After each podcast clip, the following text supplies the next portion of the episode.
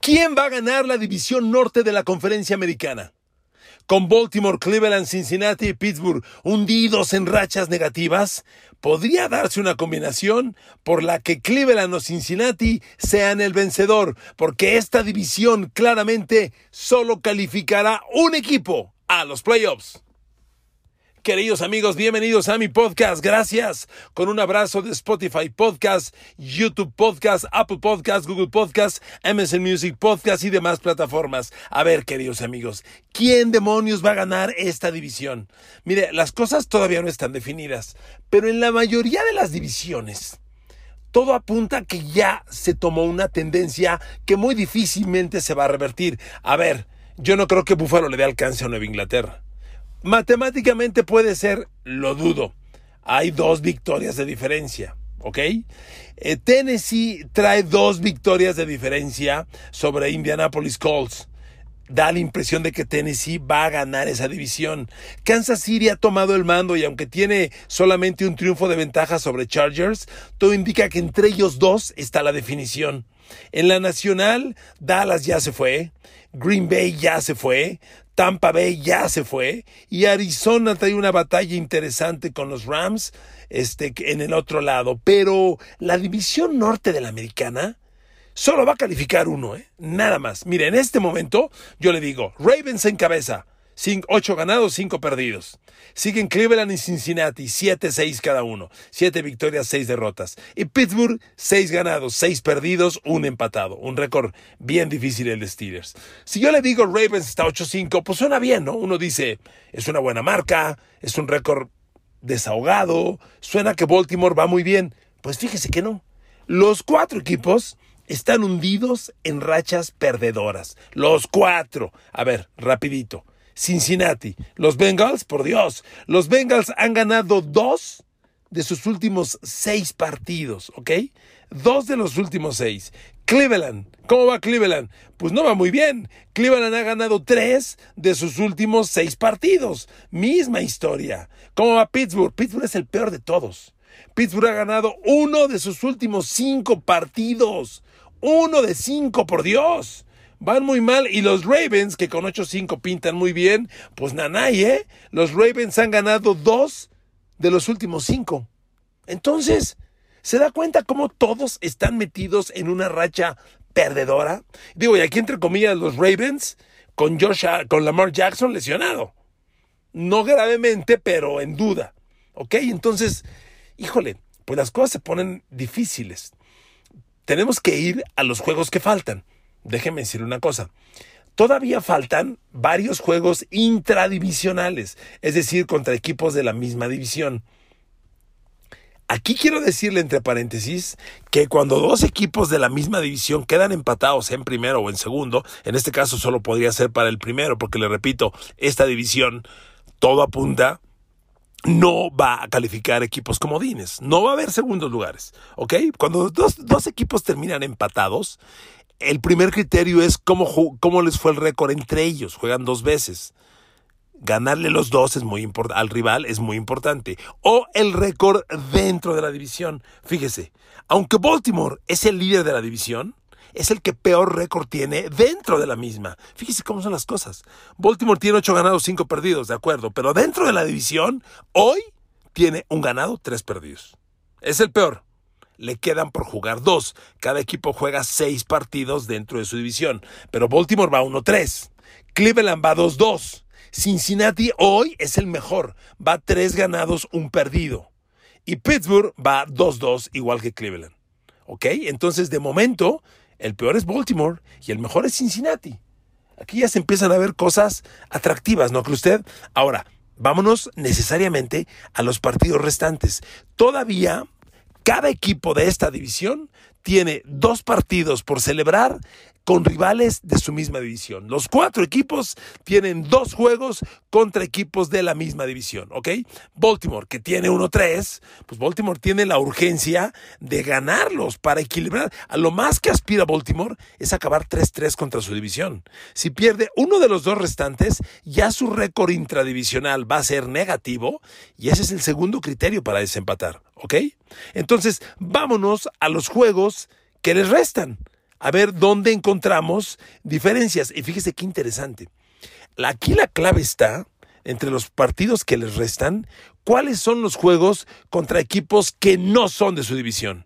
Debo recordarle que cuando empezó la segunda mitad de la temporada, yo le dije que Pittsburgh tenía el récord más, perdón, el rol de juegos más difícil de toda la liga en la segunda mitad de la temporada. El peor. Y Baltimore no está lejos. No está lejos. Todos tienen duelos sumamente complicados. Mire, se los digo, rivales que no son de la división. Baltimore le quedan sus dos juegos intradivisionales. Va a cerrar temporada contra Pittsburgh, recibiendo Baltimore a Pittsburgh. Recuerden que Pittsburgh ya le ganó a Baltimore, el primero. Este lo ganó Steelers. A Baltimore también le queda visitar a Bengals. Y Bengals ya le ganó el primero a Baltimore. Entonces, para Baltimore es muy importante ganar ese con Bengals. Porque si, lo pierde, no solo va a acabar con récord negativo dentro de su división, va, perdería el primer criterio de desempate, que es el récord uno a uno, y en este caso con Bengals habría perdido los dos. Entonces, a ver, Baltimore, ¿qué juegos le quedan? A Baltimore le quedan cuatro. ¿Qué cree? ¿El próximo? Es contra Aaron Rodgers y Green Bay. Y el otro juego que no es contra rivales de su división es contra Matthew Stafford y Rams. A ver, amigos, Baltimore contra Aaron Rodgers y Green Bay, Baltimore contra Matthew Stafford y los Rams, yo creo que no gana ninguno de los dos. Se lo digo con toda honestidad. Como va a los, a los Ravens, no ganan. Y ojo, en este momento, Lamar Jackson está lesionado. No parece de gravedad, pero no está bien, no está en su mejor momento. Entonces, amigos, no pintan bien las cosas para Ravens. Nada dan, nada bien. De inicio, si este próximo domingo pierden contra Aaron Rodgers, que a mí me parece altamente probable, Cleveland o Cincinnati los pueden empatar. Ahora, vámonos con Pittsburgh, mismo ejercicio. ¿Cuáles son los juegos restantes? A Pittsburgh, los dos partidos de su misma división son los dos con los que cierra. Penúltima jornada recibe a Browns y último partido va a Ravens. Pero los próximos dos juegos de Steelers, el domingo próximo recibe a Titans y el siguiente va a Kansas City contra Patrick Mahomes. Híjole no está fácil.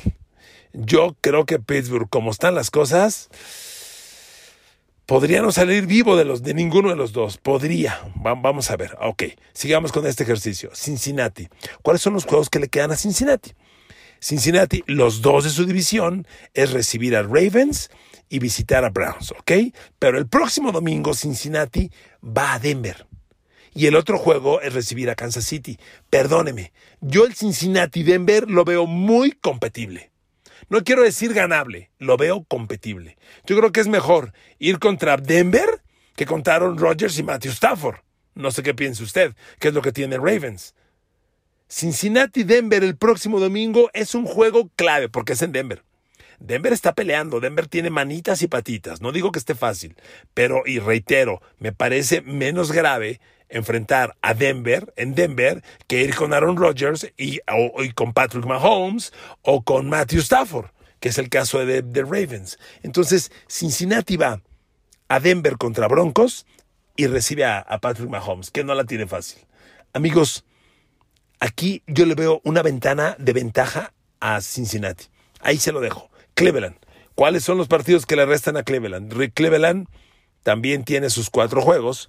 A Cleveland, los dos de la división, el próximo, el próximo domingo. No, mentira. Cleveland cierra contra dos rivales divisionales. Su penúltimo juego es ir a Pittsburgh y el último es recibir a Bengals. Así cierra Cleveland.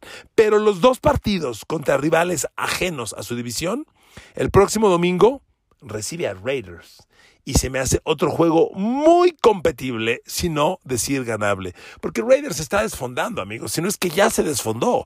Raiders por tercer año consecutivo se cayó en la segunda mitad de la temporada. Claro, les pasaron tantas cosas. Pero, pero Raiders ya se cayó y Cleveland, recibir a Raiders se me hace súper competible, súper ganable. Fíjese, Cleveland recibe a Raiders, Cincinnati va a Denver. Dos juegos, reitero, muy probablemente competibles, ganables. Si Cleveland y Cincinnati ganan y Baltimore pierde contra Aaron Rodgers, que yo lo veo muy probable, se van a empatar los tres en primer lugar para el próximo domingo. ¡Los tres! ¿Eh? Pittsburgh, aún ganando con Titans, como tiene el empate, no tiene seguro que empataría el récord. Pero amigos, aquí hay una ventana de ventaja para Cleveland y Cincinnati. Sinceramente. Y por supuesto, los juegos intradivisionales pues son definitivos. Pero miren amigos, todo lo intradivisional es muy competido y honestamente puede ganar cualquiera, más en una división como esta. Pero a mí me parece que aquí Cleveland y Cincinnati sacan ventaja. El récord que matemáticamente parece mejor y se ve más sólido, Ravens, eh, por, por tener por tener 8-5, se me hace que se va a desvanecer el domingo cuando enfrente a Aaron Rodgers. Yo creo que pierda. Y de inicio, déjame decir una cosa. Hoy, hoy Lamar Jackson es duda para Ravens. O sea, podrían enfrentar a, a Aaron Rodgers sin Lamar Jackson. Y es todavía más difícil ganarlo. Entonces, ojo. Ahora, vámonos al ejercicio equipo por equipo. ¿Cómo los vemos? ¿Dónde están las fuerzas? ¿Dónde están las debilidades? A ver, Pittsburgh. Miren amigos, en Pittsburgh, ¿cómo son las cosas? Yo creo que es el escenario más difícil. Ese récord de seis ganados, seis perdidos, un empatado, está bien difícil. Y, ya le dije, tiene un rol de juegos bien complicado. Va con Titans, va con Mahomes, contra Mahomes. Y luego juega contra los dos divisionales. Pensemos que los divisionales divida. Pero tienes que ganarle a Titans y a Mahomes. A ver, el de Kansas City no lo gana nunca. El de, el de recibir a Titans lo veo competible. Lo veo competible porque va a ser en Pittsburgh, pero Titans depende también si juega o no AJ Brown, en fin. Luego, luego damos detalle a ese juego. Pero Pittsburgh no la tiene fácil. Ahora, ¿cómo está jugando Pittsburgh? Como le decía, Steelers ha ganado uno de sus últimos cinco partidos. Y fíjese cómo son las cosas. A pesar de Big Ben y su decadencia, a pesar de la mala línea ofensiva de Pittsburgh, ¿sabe qué es lo mejor de Pittsburgh ahorita? la ofensiva.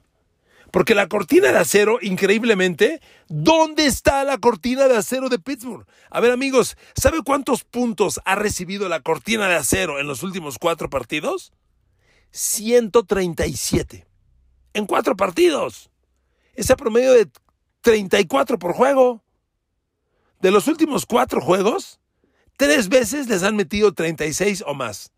Chargers les metió 41, Bengals les metió 41, después Ravens les metió 19 y Vikings les metió 36 en cuatro semanas seguidas. Resulta que la cortina de acero es lo más vulnerable. Y mire, es real, porque cuando usted ve los números, le han metido yardas por aire a Pittsburgh, Dios bendito. O sea, les han hecho mucho daño por aire o por tierra. A ver, la derrota del domingo pasado ante, perdón, del jueves, porque fue, fue un jueves. La derrota ante Minnesota fue honestamente muy vergonzosa. Otro partido en el que casi le hacen a Pittsburgh 500 yardas. Minnesota les corrió 242 yardas. Dalvin Cook tuvo 205 en 27 acarreos. Pero fíjate, no solo te corren 242, Minnesota corrió 36 veces. 36 veces. Casi promedió 7 por acarreo. Promedió 6.7. No manches, plancharon a Pittsburgh. No le corrieron, lo plancharon. Y Kirk Cousins no tuvo necesidad de tener un gran día por aire, pero lanzó para 216 yardas. 216 yardas. Justin Jefferson, como lo esperábamos, indefendible. Les metió siete recepciones este, y, y, Pittsburgh perdió el partido. Pero se da cuenta la pobre actuación. Siguiente semana, el partido que le ganaron a los Steelers a Baltimore.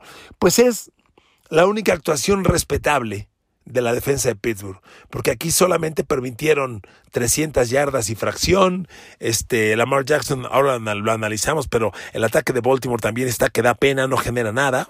Ok, pasémoslo. Siguiente partido de Pittsburgh, la derrota con Cincinnati. Otra exhibición muy triste. Yardaje por tierra, Cincinnati, 198 yardas. A ver, aquí reflexión. Dos de los últimos tres equipos, dos de los últimos tres le han corrido a Pittsburgh 200 yardas. Bueno, Cincinnati 198. Y nuevamente fueron 38 acarreos de balón. Y Cincinnati promedió 5.2. Amigos, anda muy mal la cortina de acero. Realmente. Siguiente partido, el de Chargers. Ya en su momento se lo dije. 508 yardas totales.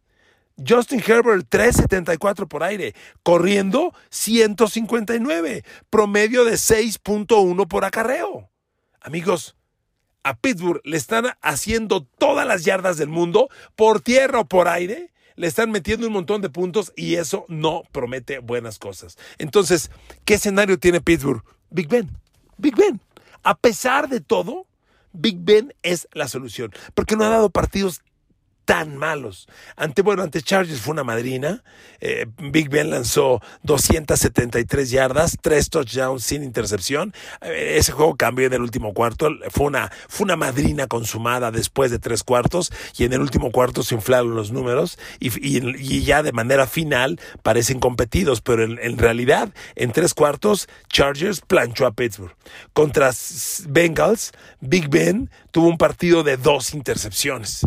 Cincinnati le trae la medida a Big Ben, le ha interceptado lo que ha querido. Y en ese juego Pittsburgh ni corrió como no ha corrido, ni pasó. Entonces, amigos, este, el triunfo sobre, sobre Ravens, pues todos lo vimos. Ravens tuvo la jugada del triunfo en la última y falló Lamar Jackson. Pero en la última jugada Baltimore pudo ganar. En ese juego Big Ben, 236 yardas. O sea, Pittsburgh compite con Big Ben. Tampoco le quiero decir que ande en gran momento Big Ben, pero es, digamos, competitivo, es todo lo que tienen. Amigos, yo no le veo bien. El ataque terrestre de Pittsburgh, por supuesto, que no funciona. Contra Minnesota corrió 100 yardas, pero no fue gran cosa. Contra Ravens corrió 85 contra Cincinnati corrió 50 y en la paliza contra Chargers corrió 50. O sea, Pittsburgh trae un ataque muy endeble, una defensa muy vapuleada. Yo no lo veo bien, ¿ok? Vámonos con Baltimore rápidamente. Baltimore, como ya le decía, para empezar ha perdido tres de los últimos cinco partidos, ¿ok? ¿Y sabe cuál es el problema con Baltimore? Baltimore no trae ataque, no genera puntos. A ver, le voy a dar los puntos anotados por la ofensiva de Baltimore en las últimas cinco semanas. Empezando por la, semana inmediata anterior y así sigo hacia atrás. Puntos anotados por Baltimore, últimas cinco semanas. 22, 19, 16, 16, 22. en las últimas cinco semanas, Baltimore no ha podido meter más de 24 puntos. No ha podido. ¿Usted cree que con esto hay una gran expectativa contra Aaron Rodgers y Green Bay, que es el próximo domingo. No, está cañón. El ataque no genera nada. Miren amigos, se los he dicho 500 veces, perdón por lo reiterativo, pero yo no puedo concebir un equipo, Baltimore, que llega a la NFL y quiere ganar en la NFL corriendo el balón. Baltimore tiene una ofensiva corredora.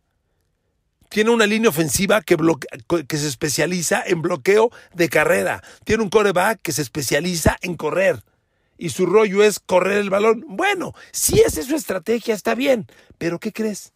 Las últimas semanas no han corrido el balón. A ver, vienen de perder con Baltimore. Generaron 118 yardas. Como equipo, no es gran cosa. Semana anterior contra Pittsburgh, el partido que perdieron, generaron 107 yardas. No es gran cosa. Siguiente semana, el, que, el otro con Baltimore, ahí generaron 148. Fue su mejor actuación terrestre. y, y con Chicago, que fue otro, otro partido respetable, 123 yardas. Respetable, pero no es gran cosa, porque ese juego de 123 yardas por tierra ante Chicago fue en 34 acarreos de balón, que son un mundo. Y el promedio por acarreo fue apenas de 3.6. Entonces, Baltimore corre mucho y corre mal. No está haciendo gran cosa. Y por andar corriendo, su coreback está lesionado. Entonces, amigos, Baltimore trae una anemia ofensiva grave, grave, y, yo no le veo camino. Si nos vamos a esa derrota de jueves, todavía un poco más atrás, cuando pierden contra Miami, ahí corrieron 94 yardas. No hay ofensiva aérea. Y Lamar Jackson está metido en una racha muy mala. Ese día que perdieron con Miami, Baltimore corrió menos de 100 yardas y Lamar Jackson apenas 2.38 por aire, un touchdown y una intercepción. Contra Chicago, contra Chicago no jugó Lamar Jackson y Tyler Huntley, cero touchdowns, una intercepción. Contra Baltimore, Lamar Jackson estuvo en el campo, fue, fue cuando tuvo un touchdown, cuatro intercepciones. Y el, el, otro partido de Ravens contra Steelers, ahí Lamar Jackson, un touchdown, una intercepción. amigos, por Dios. El otro contra Cleveland, eh, los Ravens, un touchdown, cero intercepciones. Amigos, no hay ataque aéreo son terrestres pero no están corriendo. Es una ofensiva anémica. Yo veo muy mal a los Ravens ofensivamente hablando. Muy mal. Por eso creo que se puede cambiar, cargar esto hacia Cleveland o Cincinnati. Pittsburgh, porque está al fondo, es el de peor récord y tiene partidos muy bravos. Sí, vámonos con Cincinnati y Cleveland. ¿Por qué creo que uno de los dos puede ser? A ver, Cleveland. Cleveland, ya le dije, trae su racha negativa. Cleveland ha perdido tres de los últimos seis, ¿ok? Pero a ver, ¿cómo, ha jugado en los últimos partidos? Viene de ganarle al Ravens 24-22. ¿Qué hizo Cleveland para ganarle al Ravens? En realidad, paró las jugadas clave, porque Cleveland tampoco trae gran cosa. Cleveland trae una anemia ofensiva semejante a la de Baltimore. Muy semejante. Mire, voy a repetir el ejercicio. Puntos anotados por la ofensiva de Cleveland en las últimas semanas. Ahí le va. El domingo pasado ante Ravens, 24. Uf. Semana anterior, 10. Anterior, 13. Anterior, 7. Anterior, 16. 15. 17. ¿Se da cuenta? Le repito, puntos anotados por la ofensiva de Cleveland en las últimas jornadas. 24, 10, 13, 7, 41, 15. El de 41 se me, había faltado, perdón, 41 y 15. O sea, en las últimas seis semanas, solo una vez han anotado más de 24 puntos. De las últimas seis semanas, en cinco han anotado 24 puntos o menos. No hay ofensiva. Baltimore no tiene ofensiva y Cleveland no tiene ofensiva. Y Cleveland suponía ser un gran equipo corredor, ¿no? Decíamos, wow, el mejor ataque terrestre de la liga. Pues últimamente nada, ¿eh? O casi nada. A ver, el triunfo sobre Baltimore Cleveland corrió 29 veces el balón, que son muchas, y apenas ganó 100 yardas. El promedio muy bajo, 3.4. La semana la previa, que fue el otro juego con, con, Baltimore, ahí Cleveland corrió 40 yardas totales. Ese lo perdió 16-10. 40 yardas por tierra. Contra Detroit, que fue un partido bien complicado, que ganaron 13-10 a penitas, ahí sí corrieron bien, 184 yardas los Browns. Ojo, contra Detroit, el peor de la liga. El otro de Cleveland, el que pierde con Nueva Inglaterra, bueno, ni las manos metieron. Aquí está un ejemplo. Cleveland compite contra equipos medios. Si le toca uno de los grandes, ni las manos mete. Y esto en Nueva Inglaterra fue contundente. Cleveland corrió menos de 100 yardas y sus corebacks tuvieron en total 118 yardas por tierra. Amigos, hay un claro temor de Baker Mayfield a lanzar el balón. Termino lo de yardaje terrestre. El que, el que le ganan a Cincinnati 41 a 16.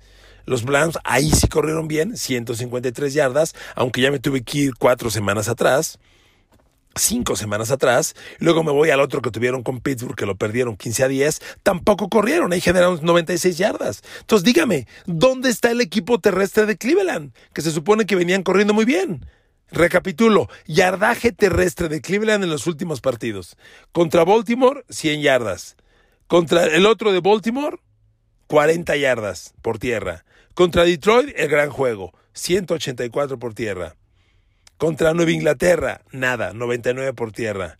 Contra Cincinnati, 153, es el otro bueno. Y contra Pittsburgh, 96. ¿Dónde está el super equipo terrestre? Solo le corrieron bien a Detroit y el de Pittsburgh. Nada más. Y claramente hay un Baker Mayfield aterrado. Hay un miedo enorme a que Baker Mayfield haga, errores. Lanza poco y sumamente corto.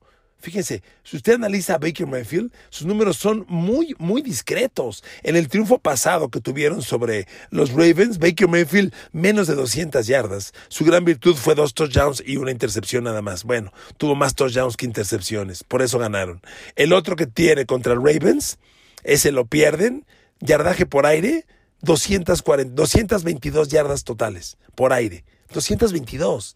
Gran cosa. Contra Detroit, que es Detroit, Cleveland lanzó 155 yardas por aire. Y contra Nueva Inglaterra, bueno, 118. Y contra Cincinnati, 218. Y contra Pittsburgh cierro en las últimas semanas, Cleveland 210. ¿Dónde está un ataque que intimide? ¿Dónde está el superataque terrestre? Nada. Cierro este análisis con Cincinnati. Cincinnati que también está 7-6 y, que ha, y que ha ganado solo dos de sus últimos seis juegos, me da la impresión que es el que puede despuntar más. A ver, vienen de perder un tiempo extra con San Francisco, de acuerdo. Joe Burrow tuvo 348 yardas por aire, dos touchdowns sin intercepción. En realidad, Cincinnati pierde porque pierde los puntos finos. Hay una gran debilidad defensiva de Cincinnati. Le meten mucho yardaje por aire, pero sobre todo las alas cerradas. Cincinnati no tiene defensa contra un buen ala cerrada. Y de sus partidos restantes, ojo, les queda Mark Andrews de los Ravens, Noah Fan de Denver, Travis Kelsey de Kansas City, ¿ok? Cincinnati no defiende a las alas cerradas, se lo digo de verdad. Viene de enfrentar a San Francisco, George Kittle les hizo 151 yardas por tierra. Chargers les ganó también 41-22. Justin Herbert les metió 317 yardas por tierra. Y aunque Joe Burrow se defendió con 300 yardas, su pecado fue que lanzó dos intercepciones. En esta segunda mitad de la temporada, Joe Burrow ha, ha aumentado su número de intercepciones. Se ha convertido en un problema. Aunque tiene buen yardaje, le están interceptando pases. Y la defensa está permitiendo muchas yardas. Le digo, Justin Herbert 317 contra Pittsburgh, gana Cincinnati 41 a 10, 41 eh, a 10 y Pat Frymore, el ala cerrada, bueno, les hace daño, pero no, no considerablemente. Fíjese, contra Raiders, donde hay otra gran ala cerrada, Darren Waller, 116 yardas. O sea, en las últimas tres semanas, de las últimas tres semanas, Cincinnati ha enfrentado a dos de los mejores alas cerrados de la liga y los dos les le han hecho daño. Tanto Darren Waller por un lado, como George Kittle de San Francisco, por otro lado, le han hecho mucho daño a la defensiva de Cincinnati. Entonces, amigos, es preocupante pretender llegar a playoff y tener esa debilidad tan grande. Eh, Cincinnati pierde con Cleveland un partido escandaloso 41 a 16 y otra vez la defensa se chuta un partido de casi 400 yardas por tierra. Cincinnati tiene la virtud de que Joe Burrow está moviendo agresivamente el balón por aire, con el riesgo de intercepciones, pero lo está moviendo agresivamente. Su problema es la defensa. Está recibiendo muchas yardas por aire y no tiene defensa contra las alas cerradas. Amigos, yo veo este escenario y concluyo con esto. Sinceramente, Cleveland o Cincinnati si tengo que opinar, si tengo que comprometerme y de acuerdo al análisis que hemos hecho juntos, a mí me parece que el camino más certero lo tienen Bengals o Browns. Es como yo lo veo. Y solo quiero recordarle una cosa. Bengals, Bengals y Browns se enfrentan en el cierre de temporada.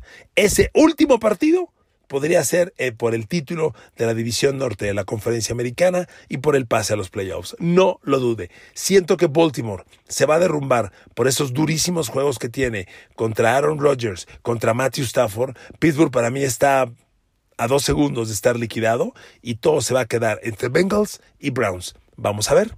El análisis está hecho para debatir con usted y leer y escuchar con atención sus puntos de vista. Gracias por su atención. Besos y abrazos para todos. Que Dios los bendiga.